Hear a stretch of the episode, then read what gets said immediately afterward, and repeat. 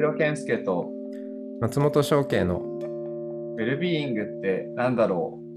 う？この番組は良い習慣があなたの暮らしを整えるネストの提供でお送りします。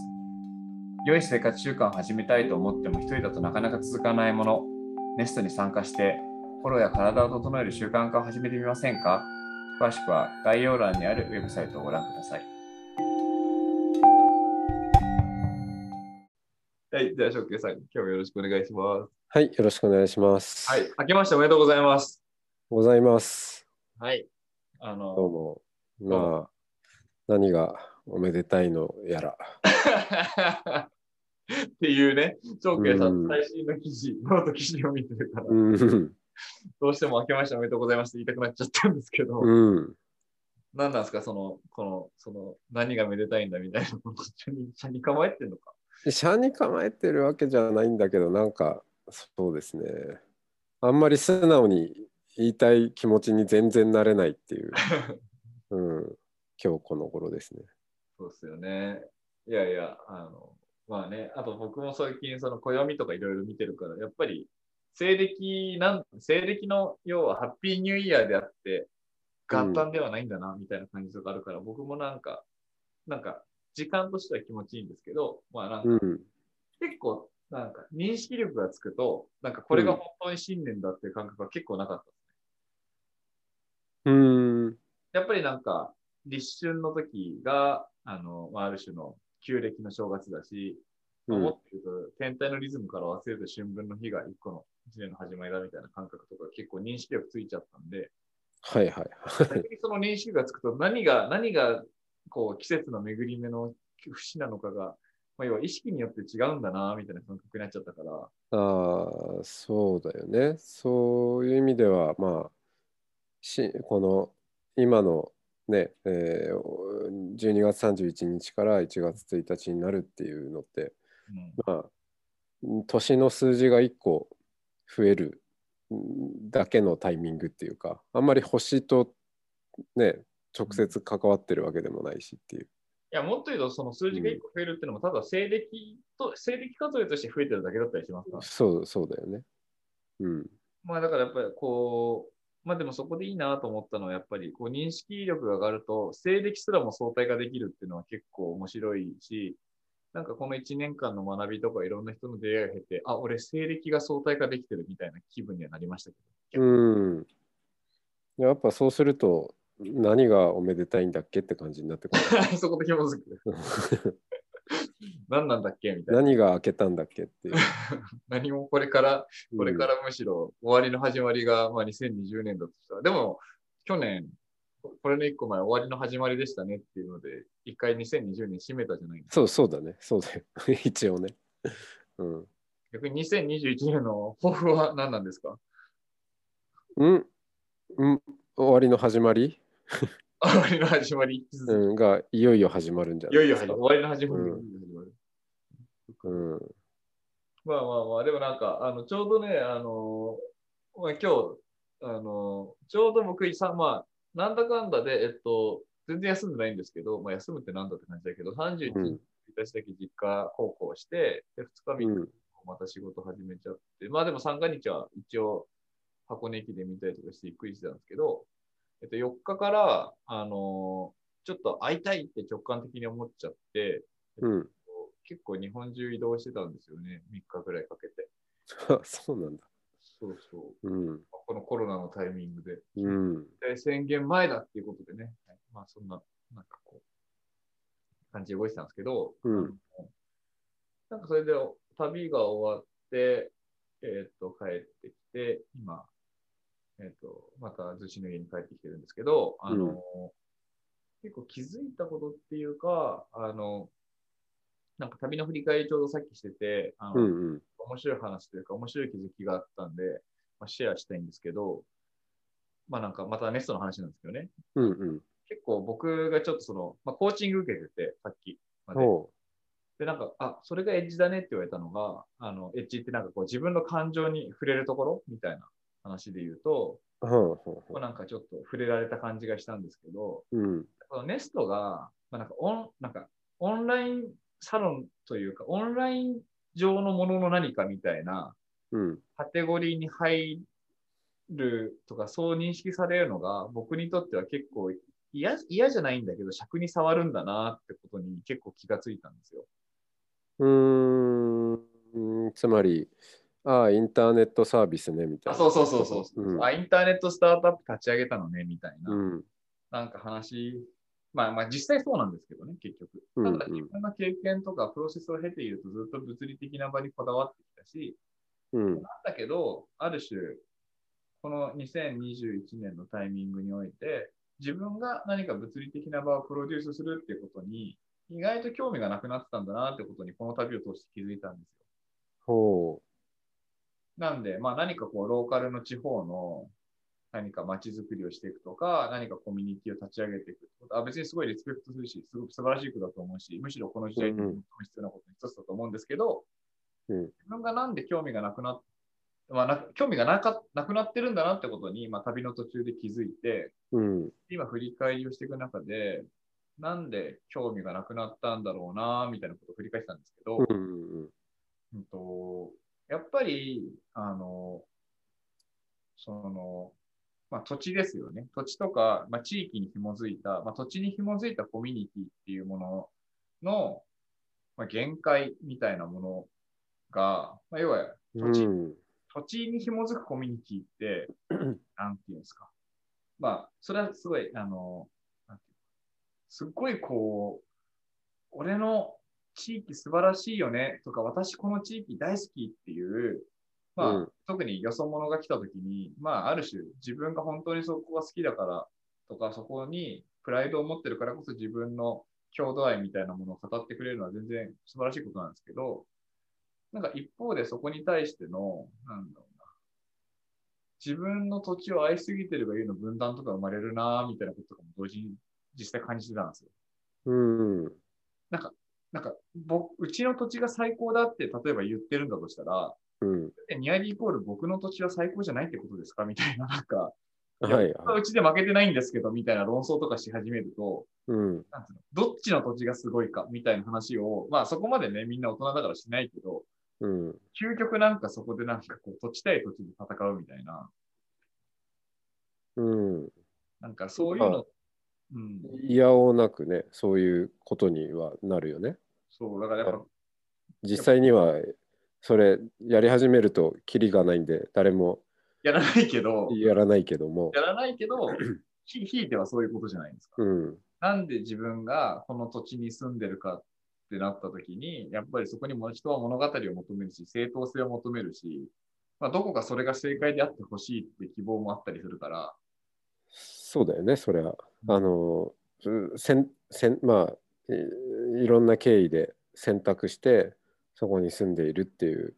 えーことなので、とすれば、それは、それが正しい選択であってほしい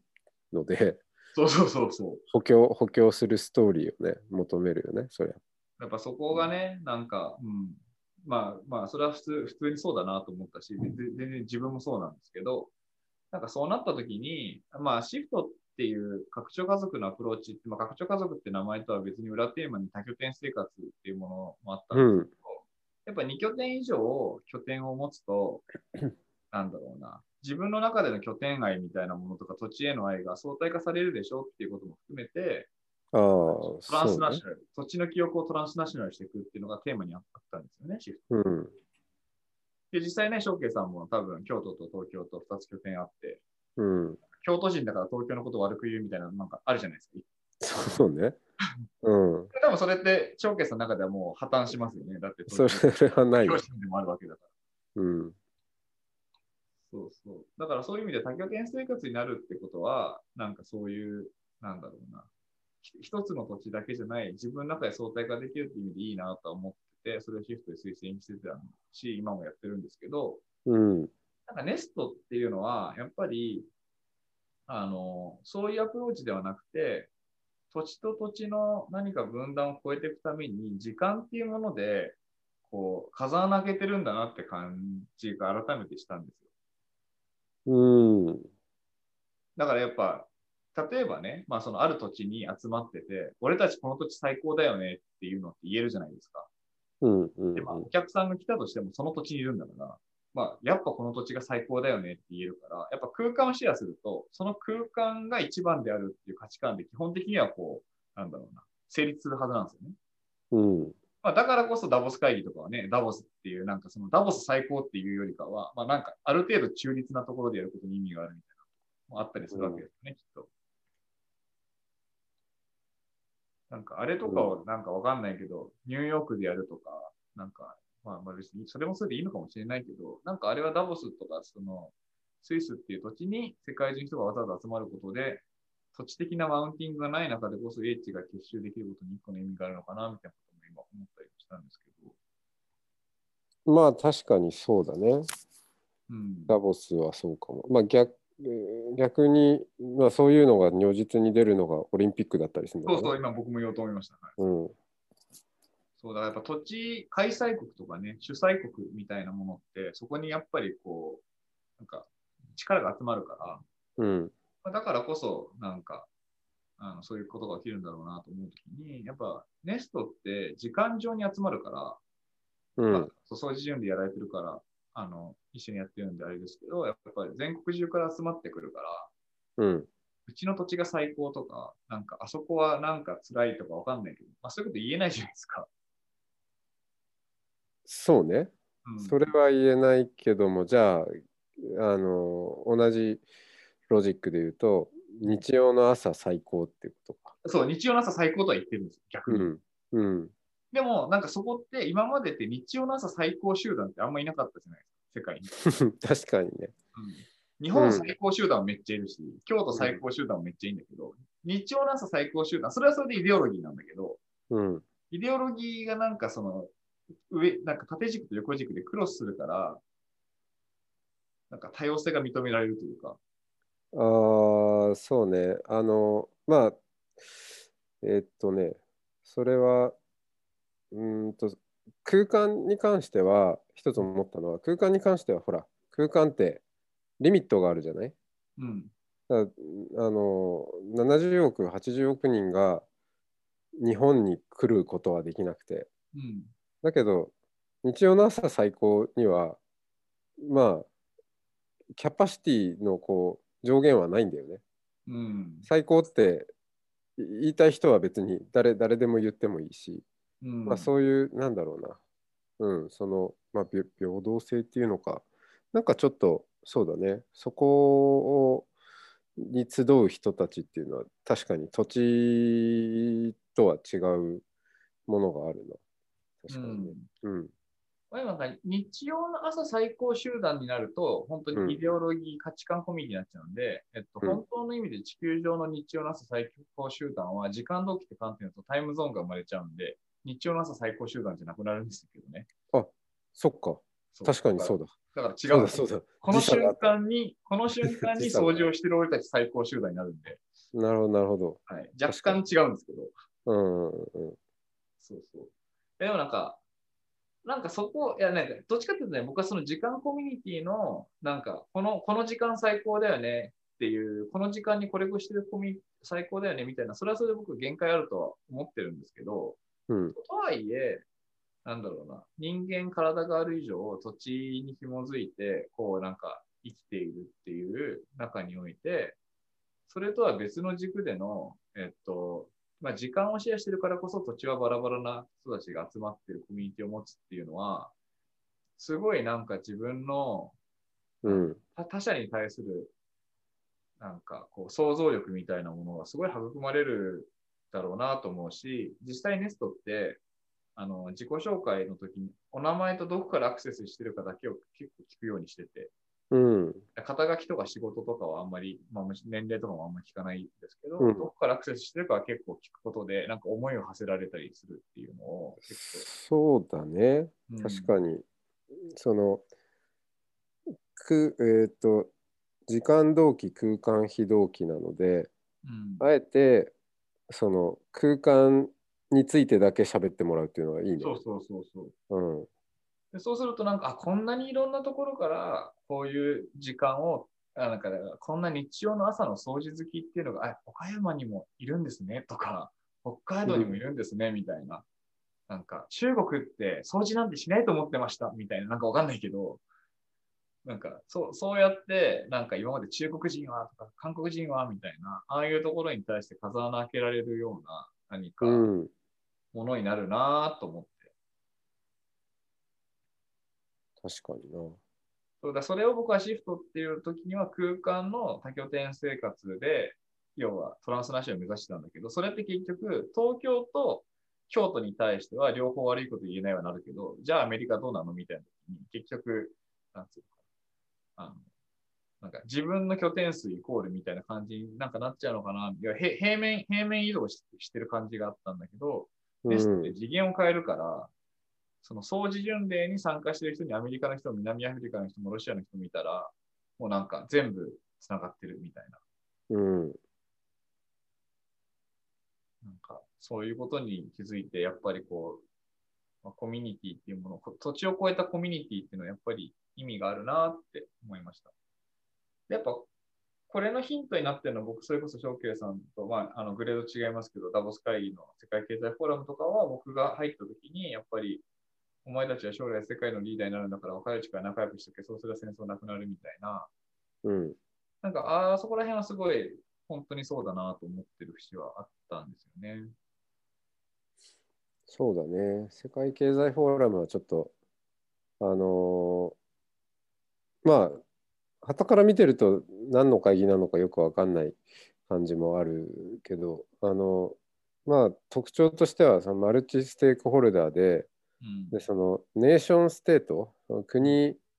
国の代表して何人とか、でうん国と国同士で議論をするとかじゃないっていう、うんうんうん、そこが、まあ、僕もいや関わってて一番いいとこだなとは思ってるんだよね。うんうん。そうだよね。まあそっか。それをだからだからこそダボスでやってんのか。だと思います。そういうね。ううんん。どこかパリでやるとかになるとやっぱりえーそこに政治性っていうか何か感じますよねね。なんで、うんなんでフランスが偉いわけみたいなのわかんないけど。うんうんうんまあでもまあスイスも若干、まあなんかまあスイスはそういうもんだってなってる節もあるからいいのかもしれないけど、うん。うん。ここにね、すごい中立であることに対しての圧倒的なこだわりがあるからこそ独自のポジションですね。そうだよね。うん、でも逆にそのダボス、まあ僕が職してたのはグローバルシェパーズですけど、やっぱりああいう、そのなんていうか、コミュニティの限界は、とはいえ、オンライン上にトップリンクとか、まあ、あの、あるじゃないですか、SNS。うん。あるある。僕はあんまやっぱ使わないっていうか、やっぱ会ったことない人とやっぱりやりとりが、なんかあんまり、じなんか実利ベース以外だと結構難しくて、やっぱ実際仲良くなるのってカンファレンスとかで寝食ともにしてようやく、なんだろう、その国のこととか、その人のこと、その土地のことに、こう、アクセスできる感じがあって、うん。なんかそうすると結局カンファレンスベースのコミュニティじゃんみたいな感覚もあったりして。そうだね。だからオンラインになっちゃって結構ダボスもこれから苦戦すると思うんだけど、そうそのい行ったからこそなんかわかんないけどたまたま、あのー移動の車で隣になった人となんか話が盛り上がって交流が始まるみたいなことが全然なくなっちゃうと思うんで、うん、でもなんだかんだそそこが一番面白かった部分もあそうでする。ね。うん。でそれって逆に、あのネス的文脈とか証券算的な文脈で言うと、そのダボスという街のノーウェアな場所で、うんある種時間だけを共有してるっていうところに対する、やっぱ価値があったわけですよね、きっと。そうだね。あれは本当そうだな。うん。うん。なん誰なのかわかんないけど、ここにいるってことは、なんか、わざわざね、お金もかけて、時間もかけて、こんな寒いとこに いて、うん、たまたまちょっと隣り合っているっていうことは、縁ですねっていう、うんうんうん、そういうのがあるからね。うん。そうそう。なんか、だから結構、あの、うん。なんかすごいこれからね、コロナの話とか、本当に何か気候の話とかで、まあお金もどうなるかわかんないし、飲食事をどう助け合っていくのかっていう意味で、物理的な土地に紐づいたローカルのコミュニティとかローカル力ってすっごい大事になってくるし、うん。まあ、だからこそ、あの、結束が強くなっていって、逆に結束が強くなりすぎるからこそのイデオロギーとか反発の試合とかうん。何かがもう生まれかねないっていう時に、まあ、両方のバランスなんですけど、ローカルのコミュニティを強くする一方で、ローカルのコミュニティが強くなりすぎた時のガス抜きというか、よ横同士、横のつながりうん。をどう作っていくのかっていう時に、僕は結構やっぱそこにネストを作りたいんだなってことを再認識して、うん。まあ、だからどんなに魅力的な土地であれ、どんなに魅力的なオファーであれ、空間とか土地に紐づいた共同体づくりは、今の自分の役目じゃないんだなってことを、まあ、年始に感じたというお話でございました。うーん。そうだね。なんなんだろうな。その、そういうふうに興味が変化してきたっていうのは、何かそれも時代の流れとリンクしてんのかね。してんだろうね。んやっぱり僕はね、なんか、その、まあそのポスト近代とかって言ってる話の中で、うん。与えられた共同体から自ら選ぶ共同体って言ったときに、やっぱ究極の与えられた共同体って僕国家だと思ってるので、うん。やっぱなんか、そこを結局抜けていくみたいな時に、なんか、どう抜けていくんだろうってことを考えたなりの自分たち、自分なりのアウトプットなんでしょうね、やっぱり。うん。あの、まあ、国家は確かにそう、一番わかりやすいし強烈なものとしてあって、まあ、もうちょっと緩やかにあるものとすれば、ふるさとっていうのがうんあると思うんだよね。ね。で、僕は北海道出身です。うんまあ、ふるさと、うん、まあ、えっと、生まれてからあー18歳までうん。北海道だったんで、まあ、あんまり転々としてないから、ふるさと感はすごくあるんだけど、うんうん、でもその、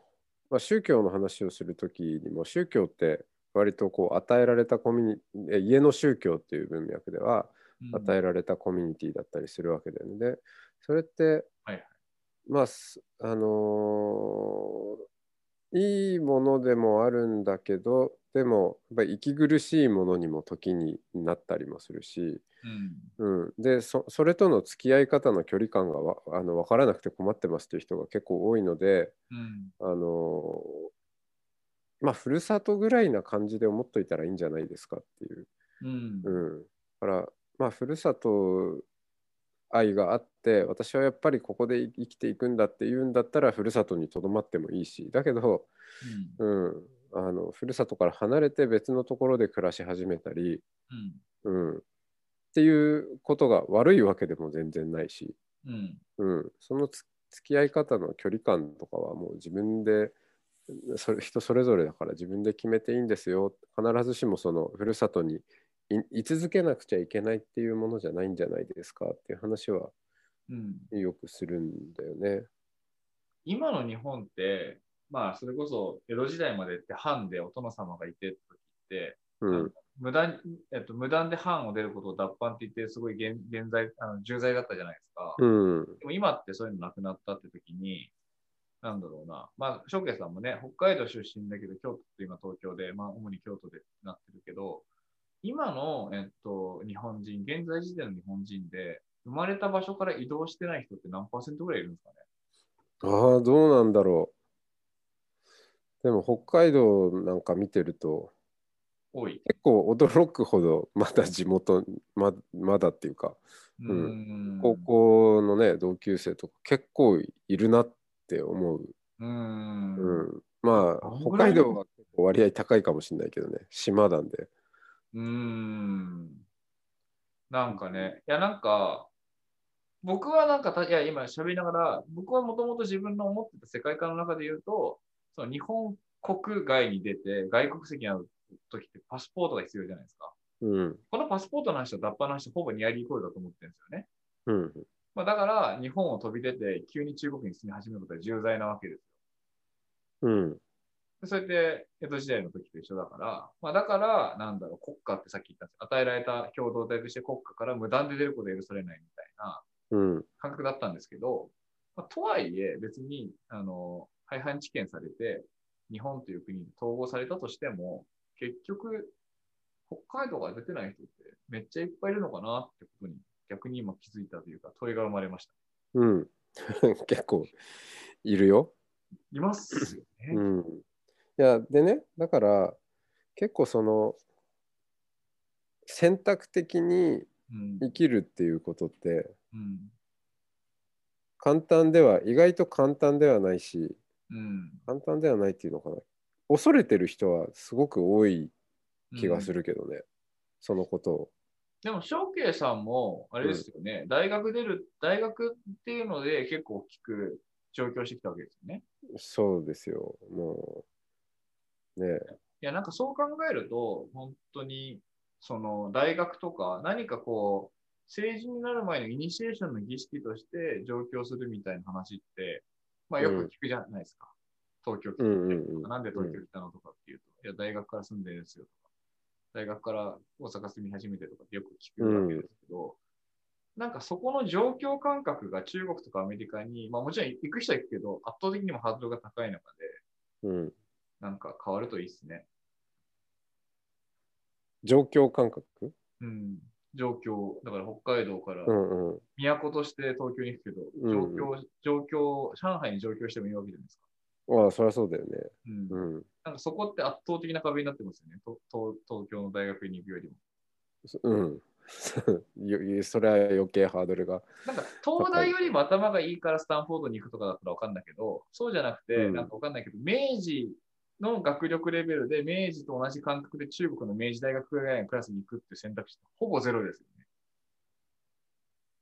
ああ、それはね、うん。うん、その通りだね。だから、あの、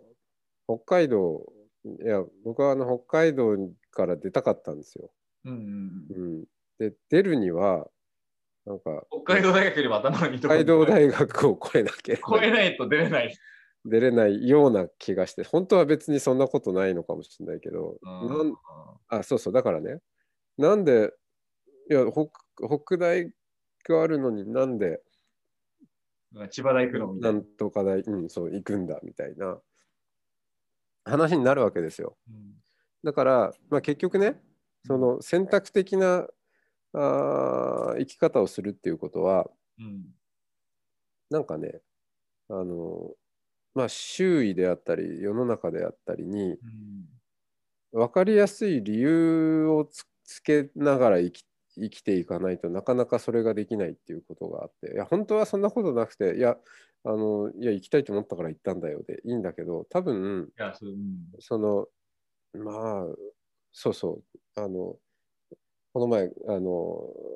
ニューヨークのガッキーとうん。長垣さんと話しててなんか日本社会なのかな、うん、まあみんな理由をね求めでそれなんでなんでそういうことすんの？みたいなことをよく、うん、聞かれたりするけど。いい人ですね、楽器。うん、でも いやでもでもそのアメリカニューヨークなんか行くといや好きだからやってんだっていうことでそれで済んだね。いい人うん、っていうような話で確かにだから何か動くたびにうん。そう選択的にするっていうことはなぜそうするのかの説説明責任が生じるみたいなところがあって。それでなんか自分で自分の首を絞めちゃうようなところがねたくさんあって結果結果さ与えられた与えられた選択肢を選んでいる限りはその説明責任は生じないわけですよ。いやだって生まれちゃったんだもんっていう話なんで、うん。うん、そうそうそこがね結構ハードルが高いなと思いますよ。なんかね、それ多分僕、今まで言語化できてなかったんですけど、まあなんかそのシフトとして多拠点生活をしてるし、まあ今アドレスとかいろいろ出てるじゃないですか。うん自由に生きていくみたいな話で。うんかつ時代は風の時代へって言ってるから、まあそうやって、むしろ僕が認識してるよりも人はよいじあのより土地に縛られて生きている。うんそこが風の時代として一人一人解放されていく。で、主体的に何か選ぶっていうことが、まあ日本でも、あの、あ遠導されることになっていくと思うんですけど、やっぱシフトやってた実感値としては、うんまあ結構、なんていうか、人選ぶわけですよ。はあはあはあはやっぱこう、ちゃそれこそ土地をちゃんと選んで、自分の意識でこう土地を変えていくっていうことをやっぱやることとか、まあ、ましてやうん2個 ,2 個以上その土地を持っていくってことがうん。なんかだからそう考えたときに、まあ、もちろんそういう人たちがこれから増えていけばいいなという願いがある一方で、やっぱりその北海道から出たことがない、あ僕のあの両親とかも千葉からほとんど出たことないんですけど、うん。で海外旅行も本当に新婚旅行で一回行ったかうん行ってないか、ね、そういう世界観ですよね。まあなんだけど、なんかっていう時に他の土地に対しての思いを馳せるみたいなことを、まあ、そういう人たちも含めてやっていくっていう時に、どう空間を超えて、まあ、友達作っていくか、ご近所作っていくかっていうのは、かなり大事な平和活動なんじゃないかなってやっぱ改めて思いましたね。そうね。で、あそう考えた時にね、僕はこれはすごい、あの、テンプルモーニングとか、うんそのお掃除周りのこうコミュニティというのかな、えやっているところですごく意識をしているんだけど、うん。あのそれを広げていこうと思ったらうん。でその自分みたいにえ北海道から出たいと思ってあのまあ理由もこしらえてなんか頑張るみたいな人はまあほっといてもいいのかもしれないけど、うん。いやとりあえずそういうの大変だから与えられた、うん。えー選択肢っていうか与えられたものの中で生きていくっていう人たちに何かあの機会をねこううん。見せていくためには、与えられた機会として、うん。うん、あの見せていくっていうことが結構重要なんじゃないかな。まあ言い換えるとうん言い訳というのかなんかもっともらしい理由っていうのかね。うん。そういうものを作っていく。なんかすごい意識を高めて、うんえーハードルを超えてそこに行こうだと、まあ、結局そこに行かなくなっちゃうので、うん。うん、じゃなくてなんかまあ仏教っていうと方便と言うんですけど、ううん。ん。本当の目的地に連れていくための仮のうん。理由とか、まあ、そういう感じだよね、うん。それが結構必要なんじゃないかなと思っていて。うん。まあ、それの、昔で言うと、それはかなりネガティブなんですけど、昔で言うと疎開だし、今で言うと難民ですね。うーん、あ、そうね。そうね。移動せざるそを得ない。まあ、それが全然ポジティブな話じゃないから、なんかだいぶ趣旨ずれるけど。そうね。でもそうやって、でもうん人類ってやっぱり人類が大移動した時に歴史変わってますからね。うん。ああ、そうね。方便としての受動的移動によって結果的に歴史が変わってるっていうことは、歴史が証明してますからね。まあ、その一時的な移動で言うと、例えばさ、うん。あの巡礼なんかはそうなわけですよ。ああ、まああのー旅の、うんうん。昔ね、いや、そう、ほら、巡礼、大体こう、巡礼先のになるようなお大きいね、お寺とかってこう、歓楽街がセットであったりとか、はいまあ、するわけじゃない？はいはいだけど、いや、俺はもうちょっとその歓楽街に行きたいんだっていう理由ではなかなか旅に出られないわけで。うん。うん、じゃなくて、やっぱりあの年に1回はね、お伊勢参りをしあしなくちゃとか、まあ、そういう感じで出ていて、で、なんか正当な理由がありつつ、まあ、それに合わせて何かいろいろついてくるっていう。そうですよね。なんか、うん日本の観光って宗教と宗教的なものと全部セットで作られてたんですうもんね。ん、観光って言葉がそもそもなくて、巡礼してた、巡礼してる気でいるんだけど、本当に今、今の俺たちにとってただの観光じゃんみたいな感じだったってことですよね。うん、うん。そう。だから、その、まあ、ネストにおいても、なんかそういうね、その、まあ、意識を高めていこうもあるんだけど、うんうんうん、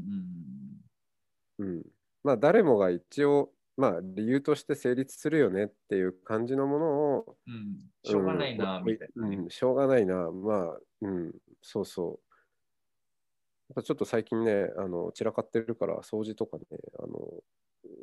やってみたいんだよねみたいな。うんうん。ことを言いつつ本当は参加している動機としては、うん。あの普段の接する人とは全然違うコミュニティにを覗いてみたいとかね。うんだけど、それ言うと、ねなんか違う、うん、違うコミュニティに覗いてみたいってちょっと恥ずかしくて言えないみたいなところもあったりするじゃないですか。確かに確かに。そうそう。